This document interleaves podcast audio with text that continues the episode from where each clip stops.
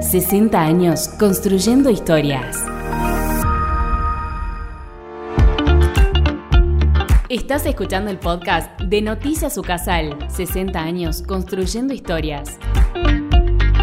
Ucasal dijo presente en una nueva edición de la Expo Futuro. El evento fue clave para brindar información sobre la oferta académica y significó una oportunidad para darnos a conocer como universidad. Así pudo confirmarlo el rector, ingeniero Rodolfo Gallo Cornejo. Nosotros nos interesa tener profesionales que sepan y tengan los conocimientos suficientes, personas resilientes que se puedan reconvertir a lo largo de la vida y buenos ciudadanos que aporten a la sociedad. Y esa visión que tenemos sobre la educación universitaria es lo más importante que nos destaca y un trabajo centrado en los estudiantes. Todo lo que hacemos en la universidad está pensado para y por los estudiantes.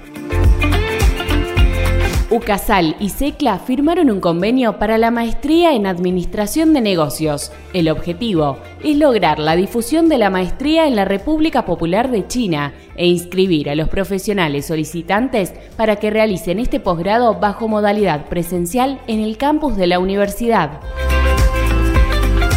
Concluyó la cátedra de EDESA en UCASAL. El propósito fue que los futuros ingenieros conozcan cómo funciona una empresa desde adentro. Con seis clases en su haber, la cátedra contó con la participación del gerente general de EDESA, ingeniero Jorge Salvano, y el decano de la Facultad de Ingeniería, ingeniero Néstor Lecer. La verdad que es eh, muy interesante porque básicamente EDESA es una empresa de ingeniería, entonces mostrarle a los estudiantes de ingeniería cómo funciona una empresa en, en la vida real y en el transcurso real de las actividades.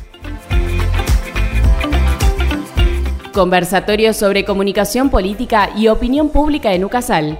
El pasado 12 de septiembre tuvo lugar otra jornada que reunió alumnos, profesionales e interesados en analizar el contexto político argentino de cara a las futuras elecciones.